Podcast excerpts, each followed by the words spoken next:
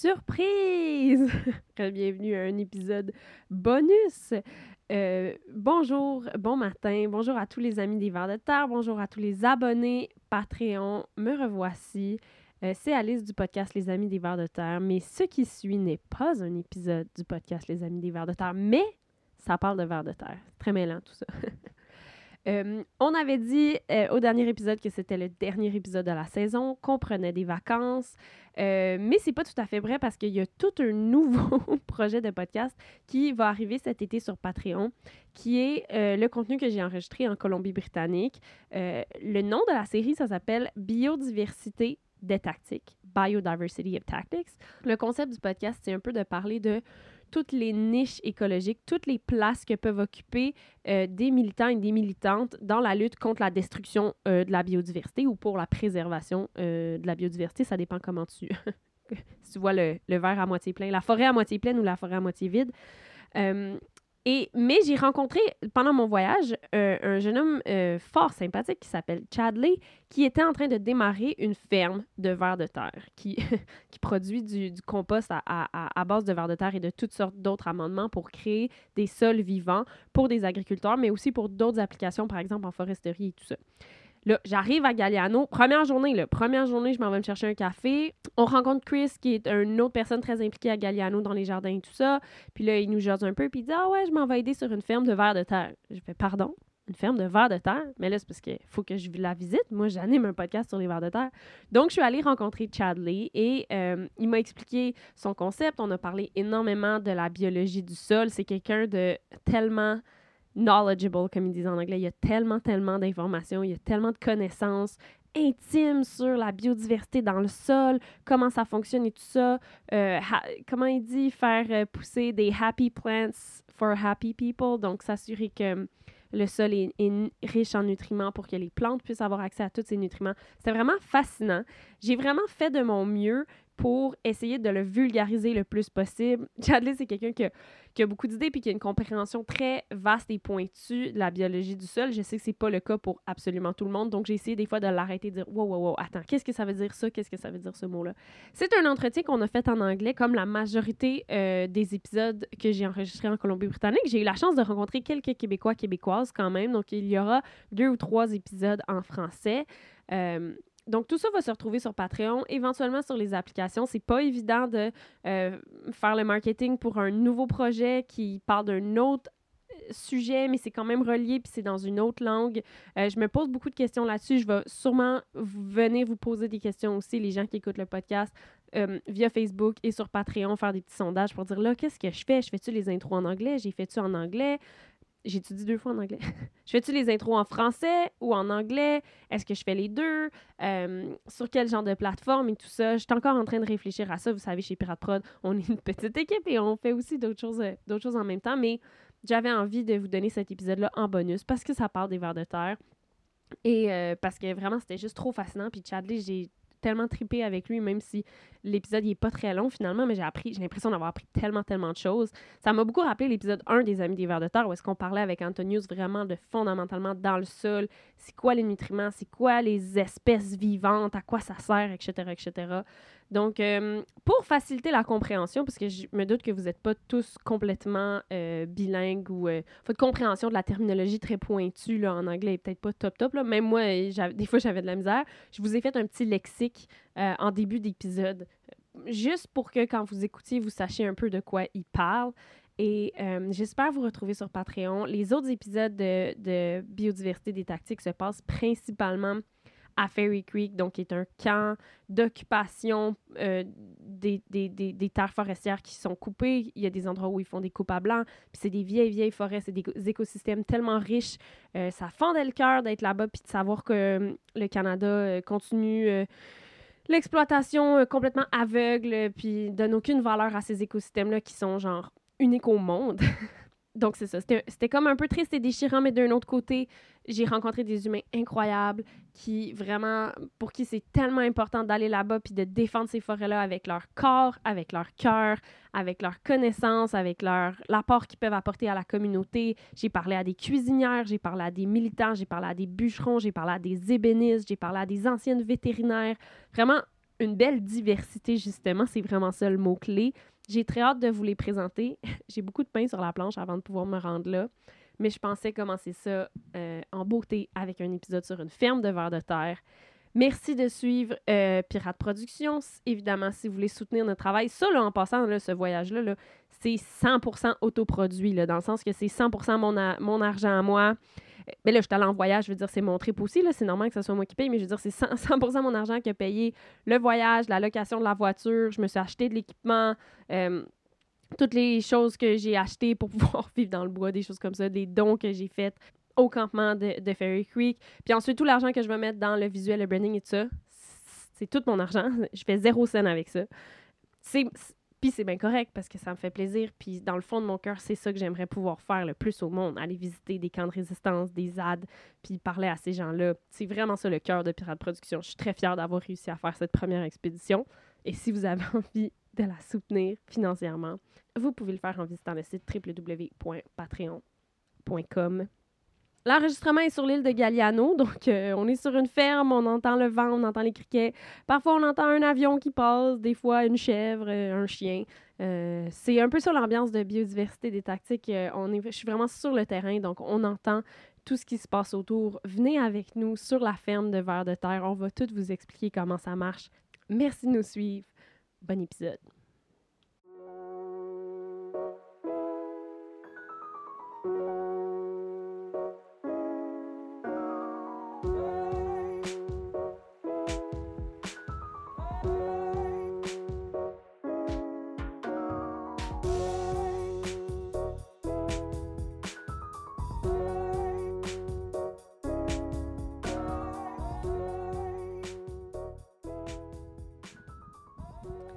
OK, petit lexique. Le premier concept dont il parle souvent, c'est le CEC, donc ça c'est l'abréviation, CEC, qui veut dire Cation Exchange Capacity, donc capacité d'échange de cation. Je pense que c'est un terme euh, en chimie par rapport à certaines molécules, mais en gros, c'est la capacité d'échange. Donc, c'est pas parce qu'il y a des nutriments dans le sol que la plante, les racines de la plante sont capables de prendre ces nutriments-là et de les échanger contre du sucre, par exemple que la plante aurait produit grâce à la photosynthèse. Donc, le, si ici, c'est vraiment d'avoir un sol où est-ce qu'il y a le plus possible de petites portes, dans le fond, de petits pores, où est-ce qu'il va pouvoir avoir de l'échange. Donc, à chaque fois qu'on parle de nutriments ou de capacité d'absorption finalement du sol, il va parler du CEC et c'est de ce qu'on parle. Et il l'explique à la fin du podcast, mais il en parle vraiment plusieurs fois dans l'épisode, donc je trouvais ça important euh, de le mentionner. Il commence aussi en parlant de worm casting.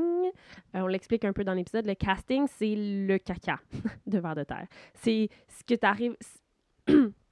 c'est ce que tu prends à la fin comme. C'est du compost, en fait. C'est ce que les, les, vers ont mangé, ils ont digéré. Il y a des bactéries dans euh, leur euh, système digestif qui aident à, à, fragmenter tous les, les, déchets, dans le fond, et à décomposer pour la matière pour que finalement ça donne euh, cette espèce de terreau noir très riche, très humide. C'est le worm casting.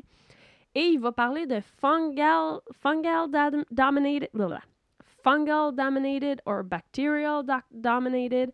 Donc, c'est est-ce que ton sol a plutôt une dominance fungi, donc de champignons? Euh, euh, je ne sais pas c'est quoi l'adjectif pour champignonal, mycélial. En tout cas, est-ce que c'est plutôt les champignons qui dominent ou est-ce que c'est plutôt les bactéries qui dominent? Et lui, ce qu'il recherche euh, et ce qu'on recherche dans un, sol vivant euh, en bonne santé, notamment dans la forêt, mais aussi dans les champs, c'est d'avoir plutôt un fungal dominated parce que les, euh, le, mycélium, donc l'espèce de corps du champignon, aide aux échanges, justement, aux échanges de, de nutriments. Et c'est vraiment bon pour la, pour la vie dans le sol. Puis quand c'est les bactéries qui dominent, mais il peut avoir comme d'autres problèmes. Donc voilà, ça c'était le petit lexique. Euh, évidemment, s'il y a d'autres mots dans le podcast qu'il ne comprend pas, n'hésitez vraiment pas à faire sur pause. J'ai vraiment essayé de faire de mon mieux pour vulgariser ça le plus possible. Je suis consciente que euh, mon public est plutôt francophone et que Chadley a vraiment un, vocabulaire euh, scientifique qui peut être intimidant. Mais inquiétez-vous pas, ça va très bien se passer. J'espère que vous allez apprendre plein d'affaires. OK, let's go.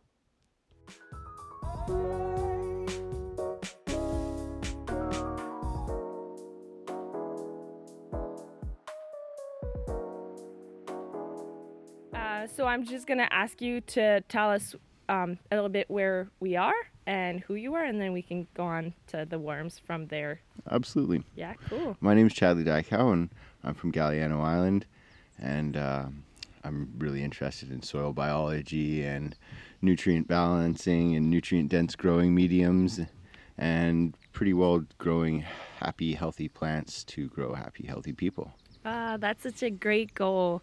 Uh, thank you for having us in your installation. Do you call it a worm farm? That's like Currently, I'm just calling it my site. all right. So- so, yeah, it's it's in development stages right now. Um, we're still raising money, and we've gotten to many of our goals have been met so far, and we've got um, we've kind of reverse engineered a flow through vermicast reactor, so that creates our worm castings, and I have a recipe and a pre decomposing system where I create a fungal dominated worm casting.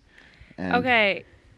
Uh, I told you I was going to stop you if there Sure, were yeah, words no. I was not sure about. Also, when you move your head, you can bring the microphone with you so Ah, that ab- you're abs- always kind of talking into Absolutely. it. Worm casting is kind of worm poop. Is like when once it's digested, it's kind of the outcome. Yeah, it would, it would be considered like the, the fecal pellet that's moved through the worm's uh, digestive tract.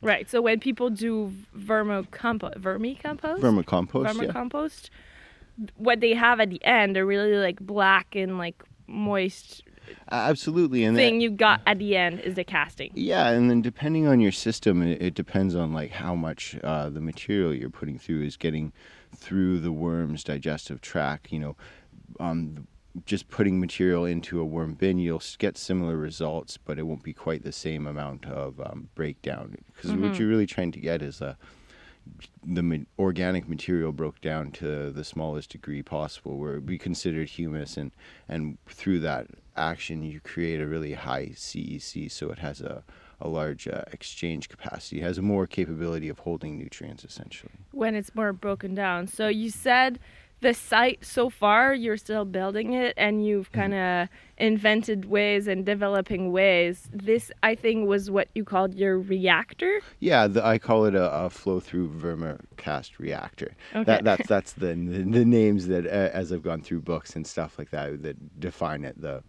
the best I find. So flow, there's something about flow because it flows through. So essentially, it's uh, it sits above the ground about like two feet or you know a foot and a half, and uh, there's a steel cage and a cutting bar that runs along the top of the steel cage. And you feed the top of the unit, and the the worms that I use are red wigglers, so they tend to feed on the top. So they'll come to the top to the feed, and and then there's about you know two feet in the beginning of of uh, bedding or or worm castings, and as they move up through the unit, the we cut the blade and castings drop through the steel cage, and the unit's on casters, so we roll it to the other side of a of a sea can, a twenty foot sea can where it's in. And, yeah, uh, a big container and that that thing is mobile and I guess the finished project will just fall on the ground. That's right, and we and we leave it for a day to, to, to lose some of its moisture, and then we pick it up and collect it and, and put it into sacks and, and store it into another sea can until we use it in uh, either, either we sell it as is or we use it in other formulas in our living soils or compost tea kits. So when you feed it, do you feed it just food scraps, any like No, home it- compost, or it's already? It's a very particular um, feedstock, which which I've kind of developed over time, which I use uh, dairy manure, organic dairy manure, um, either spent grains from breweries or cracked barley, and then uh, neem and karanja and some other What's the last thing you said? neem meal. It's a byproduct from a tree in India, and Okay. karanja. It's uh, it also comes from India, and, and the two together work in synergy, and and they work as a, a semi um, bacterial repressant, but they don't really repress the the good bacteria. It's more the negative bacteria, and this also allows me to kind of direct my feed in a direction by inoculating it with certain mycorrhizal to create essentially a, yeah, create like so a you're putting fungal kind of the the 'cause micro. I'm using so a I'm sorry, I'm just slowing it down. Mycorrhizum is the no, it's okay. yeah the the initial stage Like of, a spore, of, like of a the spore mushrooms for, or like, the, you can the use- fungi. Yeah. And there's, there's two different kind of yeah, and there's there's two different kind of directions I can take it, endo or ecto. So I can either make a, a feedstock that's designed so it will inoculate like trees for forestry, or I can put it into the other direction where it will have you know, and there's a lot more than just like one type of spore that is in that in that block. So essentially, you create a, a feedstock with multiple fungal hyphate from different. Um, sorry, different families, I guess, of, of the mycorrhiza, uh, and depending if it's ecto or endo, and then um, through um, putting plants in it, when they create plant exudates through the roots, they attract the mycelium that works best for that plant. So generally, a plant can pick and choose. So you're if you give it the creating all of that kind of balance between bacteria, fungi, and all the elements so that when you feed the, the worms and they kind of mix it all together, the produce you have as, at the end, like you said, was very nutrient dense and rich and it's diverse. it's it's nu- nutrient dense and it's and it's uh, and it's a more stable way of inoculation opposed to like generally in agricultural you'd be like water in spores into your soil or mix it into your growing medium and then you know it takes you know up to three weeks to have full inoculation before you're going to start seeing like you know your phosphorus getting cycled by mycorrhizal and so forth.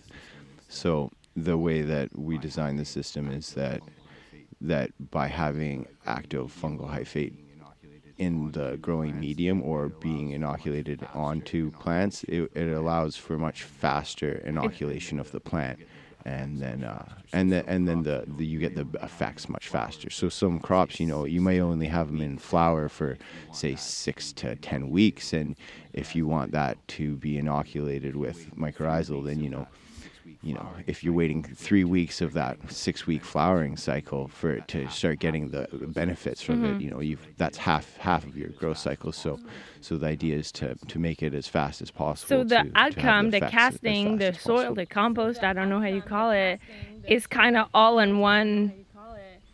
You know, all, all the life and all the diversity and all the little elements is already in it. So when you put in it in the ground, it can absorb faster, and the work has already started. Yeah. Yeah, essentially that's correct. Yeah, we try to create a, a system where there's as much biodiversity in the inoculant that we're using, and, and then and then within that too, creating a, a stable medium where it's going to be able to to survive and, and, and increase its shelf life and you know and, and, and just increase the inoculation you know like happy plants What's will create more exudates and you know they will attract exudates is it, it's so when a plant takes in sunlight a lot of the energy that it takes in from that sunlight through photosynthesis hmm. goes down into the roots into sugars. And those sugars is what it trades with with um, the mycelium and other organisms to get uh, essentially the nutrients that it needs So it to catches the to energy sustain- of the sun, and grow. turns it into sugar, and then it can exchange these sug- sugars for other nutrients it needs. Yeah. That's correct. Yeah. So like on a on like a molecular level, you could think of it as like if it wants something like a like a nitrate, then it has to give something up. There has to be an exchange of you know of molecules that happens. So so that exchange is the is the, the exudates, the sugars that it exchanges for that nutrient essentially. Unless you're giving a plant chemical fertilizers, where it's then it's uh, available to the plant and it doesn't need essentially to, to make that exchange that's happen interesting. quite as as And readily. so we have these containers, uh, which have this grid process kind of thing, and then your site is also evolving. I see one big um. I don't know how to call that object. Yeah, yeah, this is a this is a, a, a concrete mixer off the back of a truck that was converted, and put on a chassis, and then uh, it has a, a boat gear engine on it, and then a Honda engine that runs it, and it either mixes or shoots out, and it holds seven yards. Uh, it was designed by Glenn Bellhouse, and I think in like '96 he won uh, organic composter of the year for in a magazine using this thing. And he was just traveling around Galiano Island. He had buckets at all the restaurant collecting, you know, waste and stuff like that. And uh, I became friends with him and with some other fellows on the island, and uh, he let us use it to mix our soil mediums in um, greenhouses and other other things. And, and this was a uh, a unit and a toy I got to play with very early in my in my career in soil biology. And then uh, as as time went on, I realized the value in being able to create large amounts of, of growing medium, and then and it so I, I so this, it got, got got acquired by the company. Yeah, nice. That's so it's Galiano kind of invented, and now it's used in mm-hmm. the, in your business here. Um, it reminds me of those, you know, sometimes commun- community gardens. They would have these compost bins that you can roll Absolutely. with a handle, so that everything gets mixed and there's no like spongy, like wet things at the bottom that are just like and I, and I use this in multiple stages. I use it in the beginning when I'm mixing mixing my grains and my manure and my neem to and they go into like a, a, what is called like a bioreactor. So it sits on a pallet and it and it has a stucco cage around it with a landscape fabric and five um, perforated pipes that go into the pallet. And so I fill that cage up with the feedstock and I pull those pipes out and it creates kind of um, a uh, airflow system so that the compost remains aerobic and, and in a, an environment where fungal will dominancy will take place. So in a place where there's a lot of air and mm, these bacteria can keep yeah, doing their job. Yeah, yeah, you have a tendency to get more of a anaerobic and like bacteria dominated compost with the less airflow. But the more airflow you tend to allow compost to have, it will tend sometimes it can if you know how to, to gear it right it will go to a fungal dominancy which which you can you generally see more beneficial effects from. So and then you can also use that at the end to like mix it and so then um, and then so then i guess the last stage of the business is that we use a test called a Mehlich 3 saturated paste test on our soil. And this shows me what's available in the soil as in uh, nutrient contents, uh, CEC, organic matter, and through these tests and over years of growing and doing uh, trials, we've kind of come up with a baseline of our, what we figure as a, a, nutrient baseline. So, and that really only ref, reflects our soil because our soil, no one else is really going to have our worm castings, and and so the the CEC in our soil and our, the organic compounds and our content in our soil dictate how much nutrients we can put into the soil. So, so in the last stage of, uh, of what that would be, the production side would be like creating like a living soil growing medium. So, you know, it has 20 different amendments in it, ranging from like you know biochar to to fossilized carbon complex and you know um, several different ne- like ground neems and mill uh, bone meals and all. You don't have to give us your secret recipe. It's, it's, it's, all on the package. I mean, like generally, like these things. Like if you look at any living soil that's being sold, there's going to be like the same things you're going to see a lot of, and and and all of them right across the board from you know all the organic amendments. Some you can, minerals. Yeah. Some like, organic. some yeah, a little bit of everything. Yeah, they're they're going to have like glacier rock dust. It's going to have green sand. It's going to have guano. It's going to have bone meal. It's going to have you know insect frass or crab meal these things are all pretty common play nowadays in, in living soils. You can see the, the benefit from each one and, and I, I couldn't I wouldn't have enough time to, to talk about each one individually but they all have the, their benefits. So I guess the idea is to try to try to use all these things within the framework of like maybe you know being aware of your carbon footprint too and where where it's coming from and, yeah exactly. and, do you know these ingredients were yeah well a lot of them I try to source them from places where I know they're coming from where I try to source them from as close as possible or and then you know um, I've, my family's in has been in mining and stuff like that. Not my, me personally, um, so uh, I have a bit of a knowledge about like you know the processing and a lot of the minerals are mined minerals. So you know these things do have an impact on on our environment and stuff yeah. like that. So so you know you're trying to be an organic farmer, but you be also be aware of like you know the, the there is a bigger effect and stuff like that, and and you know to to be aware of it is the is an important part of it, I believe. Yeah, and I guess um, a lot of things you you were talking about crab shells and sand and stuff like that. Maybe you can find a way to use those um, when they're byproduct and like someone else was like oh absolutely having the crab meat and, and, then you just get the shells or etc etc. Hey bud, come here. Um, Uh, absolutely, and yeah, I think I think that's like n- not just. I mean, in my business, I always found it to be successful in any of my businesses. Really, is what I'd refer to as a value-added product. So, a value-added product is you using a byproduct from another commercial industry that has no value to them potentially, Yeah. and and and then you can turn that and by altering it or you know by changing Mixing by it, yeah. changing it slightly, it becomes valued, and you Mm-hmm. know, so you can add value to it. So, like you know, spent grains from breweries, manure from dairy farms, and even neem is like a neem seed meal. It's a wild harvested thing they use in Ayurvedic medicine and stuff like that. So the the neem seed meal is a byproduct again. So a lot of the things that I use are byproducts. You know, fishbone meals. Industrial symbiosis. yeah, and yeah. Yeah. So I mean, it, anywhere you can make that happen, I think it's important to, to try to make it happen. Anyways, you know. And so once you have it all mixed up, uh, you can sell it to like farms. Uh, what are the kind of people that can use that living soil? Yeah, well, I, gue- I guess it's kind of like it's been a it's been an interesting journey for me because essentially my mission's always been the same, which is just to to share what I have with you know the people I love and my community and like you know and then the, the the bigger macro and micro community of you know where I am and where I live and you know this country and so forth. So I mean, to try and try and figure out where exactly we'll be marketing it. I mean, that's it's going to be it's been an evolution, you know what I mean? And and to get it to this point, I've been pretty excited, and, and I'm closer than ever to to have that goal, being able to share it on a much larger scale. So.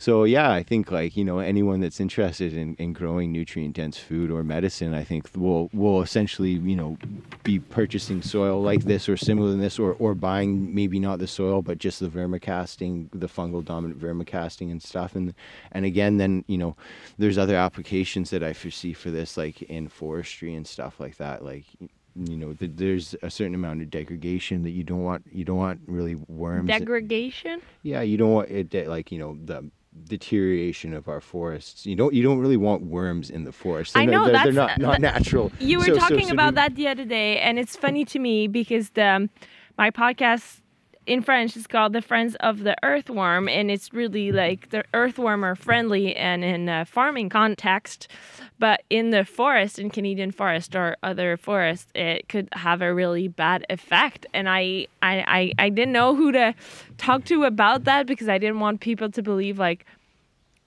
it was kind of contradicting my my message, but it's it all have to do with the the pace at which things are decomposing, right? Like in the forest, you're yeah, supposed to have a slower. you don't you don't necessarily want worms in the forest because they create a bacterially dominated um, uh, environment generally. So you want like forest stuff to break down slowly with mycorrhizal, and and, and that creates uh, more, I guess, like um, oh, I'm maybe incorrect, but like an acidic forest floor for like you know for trees and cedar trees and things like that like to grow in that environment. So you know in forestry applications it, it's important to not have any cocoons i guess you'd say. So no, not you know you can use worm castings in, in any application but if you use if you have cocoons in there Oh, if you have like baby worms that you're putting back in the forest, then they can. you know they're going to proliferate and you know it, it changes the ecology of the forest slowly but but surely i mean like i'm sure you can go into pretty much anywhere across north america and take a scoop of soil from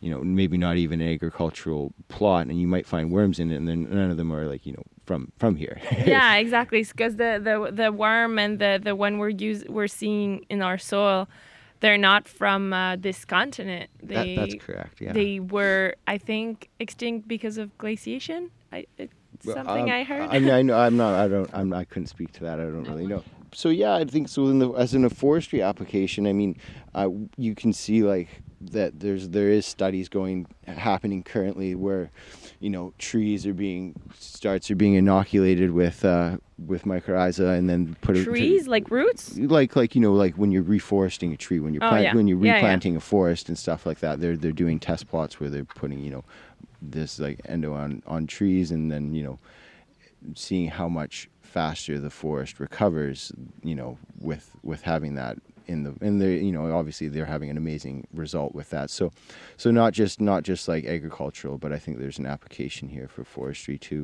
Every ecosystem that needs a little help regenerating uh, because of the the Mm-hmm. effects the the human um, have put on. I, I met you were talking about biochar a little bit earlier, and I met this really cool person from Salt Spring actually who wrote books um, about the Japanese kilns. Yeah, yeah. And he's uh, making kilns to do biochar, and he um, we were. I'm not going to say names because I'm not sure exactly how legal or dangerous that could be for me to say, but in the clear cuts in the in the the rainforest part where I was, he wanted to take kind of the the waste and the little branches and everything that's left behind in the clear cut and kind of turning it into char and then turning it, you know, giving it back to the soil, kind of an act of like regeneration of the forest because we the level of destruction over there is very um, heartbrokening and to to know that we can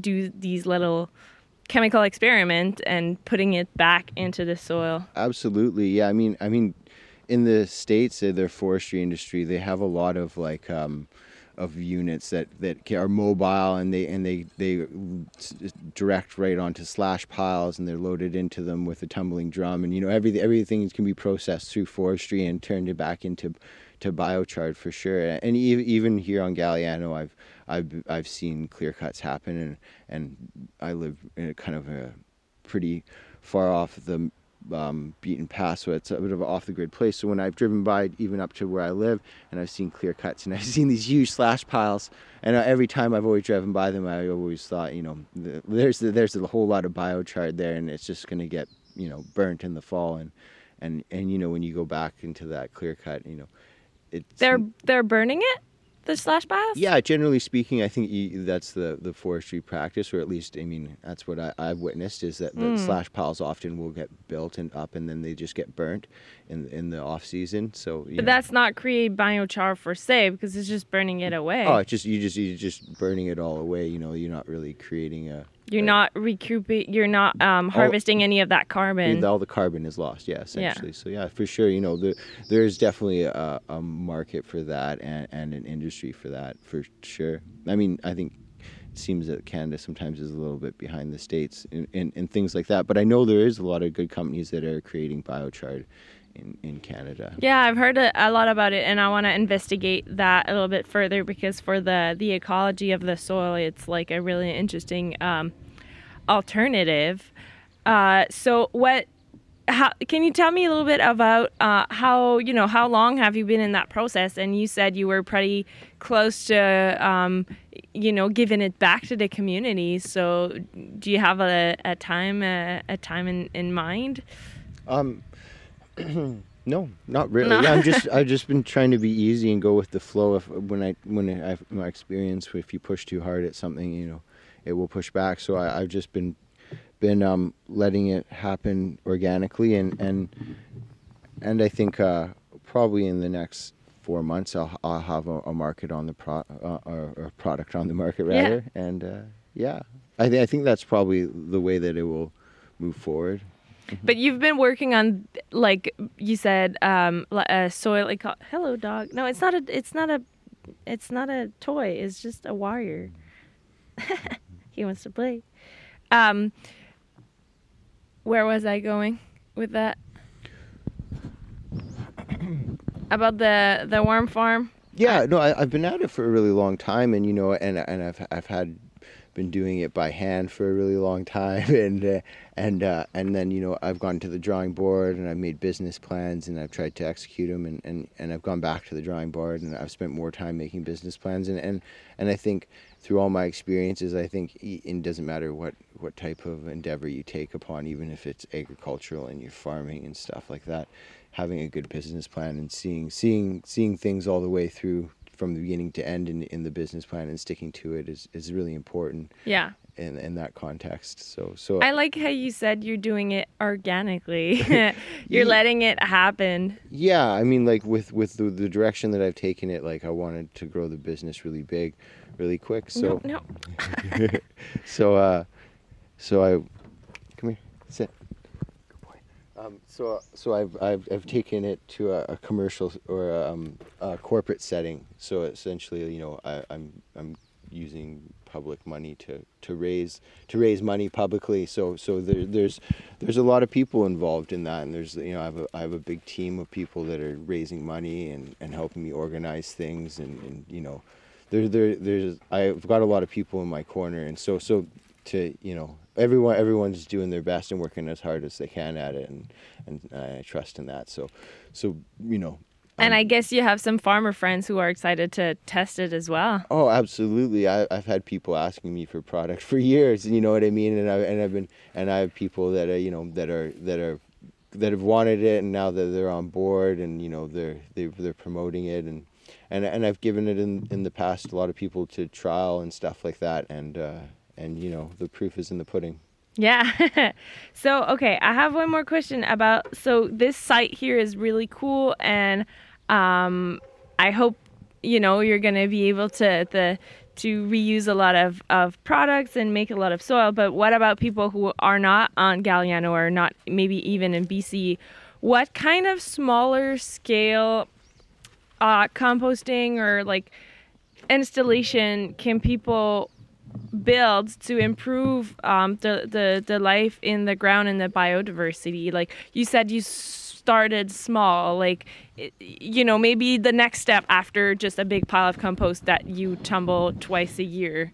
I, um, I, I think, I think like, um, my dog's doing tricks right now. He's chasing his tail around, around me, yeah, around her legs.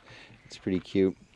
Um, well, here, let's walk back over to the books here and um, and I, and I, I guess that's I, this would be a good spot for someone to if they want to improve their soil and build the ecology of the soil they work on is I mean as understanding what you're doing and what and what the effect you're having on the soil. And and so I mean if you want to understand like microbes fungi fungi and nutrients uh, there's a, a trilogy of books by um, Jeff uh, Lowenfels and called uh, Teaming with Microbes, Teaming with Fungi, and Teaming with Nutrients. And and they're like a textbook for an average human being that likes pictures. I really like pictures, and and, uh, and and it's done in, in a facet that you can understand what's what's occurring under under your feet, and mm-hmm. then, and then and then the, on the other side of things, like if you want to understand. Um, like nutrient balancing and, then the the effect of different nutrients. Because i mean when, when, we're growing things you're always going to see different displays of you know deficiencies or excesses and, and you see it in your plant. Yeah. And and so i guess essentially there's like there's a there's a set of rules to all that. And you know every plant's got its own rules. So and like so, so you are never going to be able to remember every rule for every plant. no when no you see the course, deficiencies yeah. but you can yeah. you can understand what's happening in your soil and and through like you know if you don't have someone in your community that can do a soil audit or, or you know there there is the other ways to to see what's occurring in your soil mm-hmm. even just through like you know home tests where you're looking at the organic compounds or, yeah. or what the buildup of your soil is so if you want to understand that a little better there's a book called the intelligent gardener growing nutrient dense food yeah, and uh, it's it's it's an amazing book. I have it on Audible, and I've, I've, listened to it so many times, and you know, and it's great. And he really and he really kind of drives it home about uh, organic growing and like, and some of the things that really resonated me with me in that book were he lived on an organic farm, and he was noticing that his health was deteriorating, and you know, his teeth were getting you know, pitted and cavitied and stuff like that. And, and he realized that he had a calcium deficiency in his mm. soil and by composting all the organic materials from his farm and only using materials from his farm, he was actually compounding his deficiency because he's never putting like new nutrient new the, new calcium yeah. into his soil and so every all of his plants are deficient calcium deficient his animals are you know everything is calcium deficient he's calcium deficient and so sometimes being an organic grower doesn't necessarily mean you're uh, a healthier person. So I think understanding organics and then and using this book to do that, I think is like probably one of the most powerful tools you can have in your toolkit. Yeah, that's a really good one. And because you said earlier, like uh, when we're using artificial, well, I don't want to say artificial, but like store bought, um, uh, su- like supplement, like people who are gardening sometimes will be like, okay, this plant needs a lot of, I don't know, potassium, so I will put this um, these engrais or fertilizers, and they're kind of synthesized, and you're kind of putting only that little nutrient thing, um, which is an approach that is not holistic and is not kind of thinking about all the life in the soil. And maybe your approach is trying to give, you know, the soil a more balanced and uh, rich, you know, Yeah, yeah, well, in, in, in, intake so that it can me, be more in balance. Absolutely and like when when it comes to things like that like understanding like what you put in your soil so like if you want to put more phosphorus in your soil that's you really like if you're looking at a soil analysis that's detect, dictated by how much CEC you have like what's the exchange capacity of your soil like so CEC, you explained it to me last time, but it's kind of the capacity of an exchange, Yeah, you- availability. Yeah, you can kind of think of it as sometimes like, you know, do you have an IKEA shelf under your floor in your ground? Like, is it like a bunch of big square boxes, or do you have like a towering library with like many shelves, and each one of those shelves can hold ports of nutrients? So either you have like your really broken down organic material, which creates high EC, and things like, you know, um, biochar create high CEC. So there's, you have a lot of holding ports. You have a huge shelf. You have a huge pantry. You know what I mean? You, your soil can hold a ton of stuff.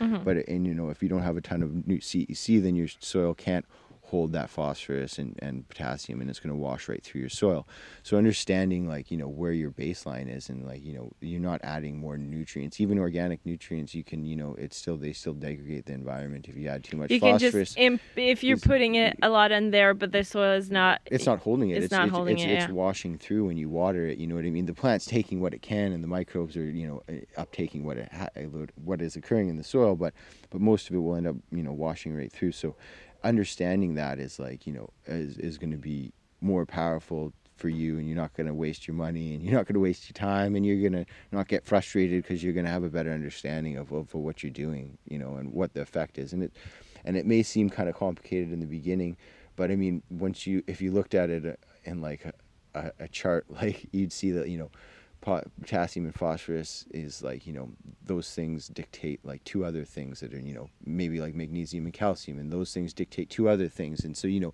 as you go down the list everything is dictated by something else in your soil and, and it all starts out with your organic content and your CEC Nice. Well, like I've said to all of the other people on Galiano that I've um, interviewed, I really look forward to come back here and see all of that grows and evolves.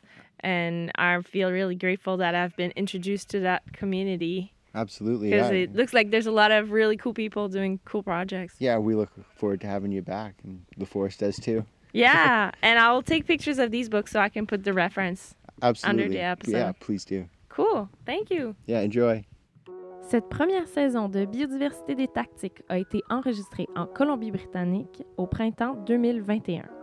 À la recherche, l'animation et le montage, Alice Lefebvre, et la merveilleuse musique des génériques est de Julien Dumont-Boudria. Pirate Productions aimerait remercier Andrew Simon pour le soutien moral ainsi que tous les Forest Defenders de Fairy Creek pour leur accueil chaleureux sur les barricades.